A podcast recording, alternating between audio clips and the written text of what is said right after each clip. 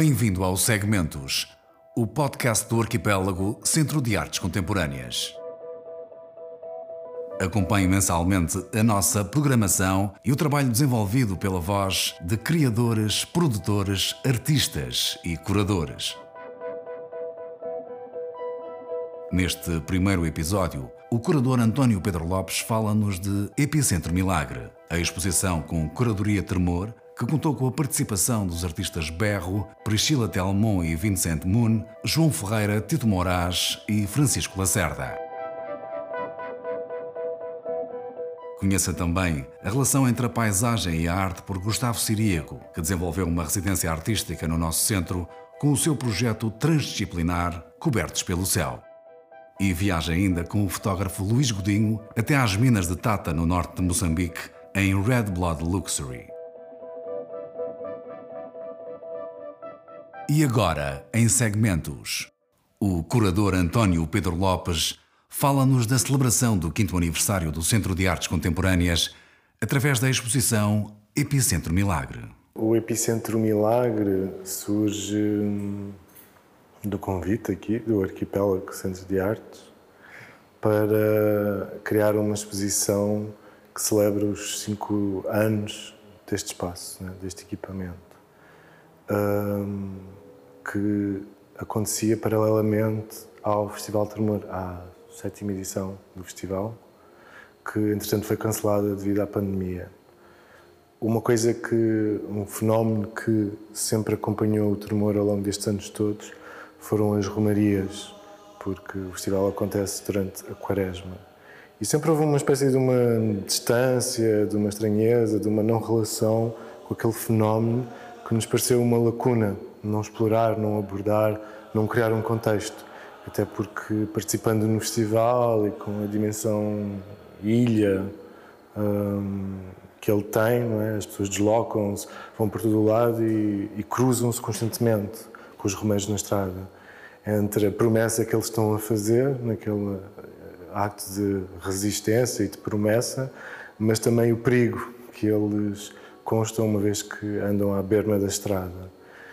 Isso, uh, nos últimos anos, foi-se acentuando cada vez mais, especialmente connosco próprios, a termos muitas dificuldades em fazer o festival acontecer devido ao mau tempo.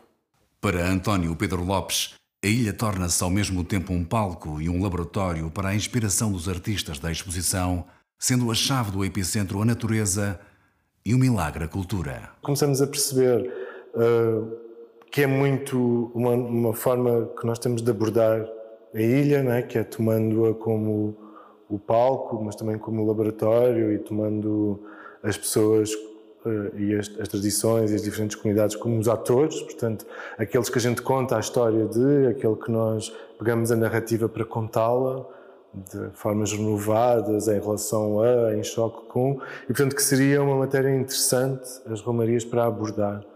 Um, isso, isso foi só um pequeno início, não é? foi só uma pequena entrada para percebermos que se calhar podíamos tomar esse exemplo, que surge exatamente de uma relação ou de uma tensão do homem com a natureza, para percebermos exatamente ou investigarmos como é que o resto da nossa identidade cultural, enquanto insular, enquanto açoriano, uh, tem, tem de específico e também de universal, exatamente por causa de uma relação com a natureza.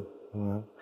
E, e fomos percebendo que não faltavam manifestações e que, na verdade, essa identidade cultural tinha sinais na religião, tinha sinais no paganismo, tinha sinais na ficção, hum, de, de, ter exatamente essa influência e marca tão grande que é viver no centro do Atlântico, muito suscetível a diversidades, com uma meteorologia bastante imersiva e instável, imersível no sentido em que estás sempre constantemente a ser afetado por ela, pelas mudanças de temperatura, o sol, a chuva, o vento, e depois também pela, pela ameaça que existe latente uh, do mundo uh, se, se entrar em mutação, seja na perspectiva da criação, e este ano, por exemplo, havia muita questão de havia uma, um momento de muita turbulência nas placas tectónicas no grupo central e havia essa ah, talvez apareça uma nova ilha. Uh, mas também o outro lado, que é o lado que nós, enquanto povo, temos experimentado mais até nas últimas décadas, que é o lado da destruição massiva, né? de um terremoto que vem, de um vulcão que acorda, de uma tempestade que provoca uma derrocada e destrói uma vila. E, portanto, um, ainda que os romeiros sejam uma, inicialmente uma manifestação, por exemplo, pagã e que depois tenha sido abraçada pela Igreja, e isso remonta ao século XVI, né, quando Vila Franca foi destruída, ainda hoje em dia uh, continuamos a estar suscetíveis ao que der e vier, ou seja, o que Deus quiser, não é? que é a expressão que nós utilizamos. Então, a partir disso, tomamos o epicentro como a natureza e o milagre, a cultura. E isso serviu de chave exatamente para criarmos uma exposição que pode ter várias portas de entrada e várias formas, quer de um artista se apropriar enquanto tema, mas seja, seja enquanto um espectador, se vier e vir essa exposição, vai ter ou pode estabelecer várias tipologias de relação, da mais imediata, que é aquela do reconhecimento, à mais abstrata, que é aquela talvez mais ligada ao mistério, aos meandros da terra, à natureza e, e aquela carrega de inexplicável. Conheça agora o projeto transdisciplinar Cobertos pelo Céu. A relação entre a paisagem e a arte, em experiências vividas pelos artistas portugueses e latino-americanos que o artista Gustavo Siríaco transportou para uma residência artística no arquipélago. No Cobertos pelo Céu, eu fui a cata de experiências vividas por artistas portugueses e latino-americanos, donos de uma poética espacial singular. E fui interessado em colecionar essas experiências que marcaram suas práticas e pensar como seria possível, se seria possível, trazer essas experiências e transladá-las para um outro formato, no caso, para o espaço da galeria, do espaço do museu, ou para o espaço público, como espaço de atravessamento. E pensar, será que é possível uma experiência ser colecionada? Será que é possível eu ou você ter a experiência de um músico que foi ao Tahiti, ou ter a experiência de uma coreógrafa no momento em que ela tem a experiência de ir para as montanhas e isso marcar a sua, a sua prática. Eu parti dessa curiosidade. Então, estamos aqui pensando diversos protótipos, esse aqui é um deles. É um protótipo de uma experiência, de uma ida de uma mulher de uma cidade, na realidade, na época de uma menina de uma cidade plana como Brasília, para a Serra da Mantiqueira, no estado de Minas Gerais.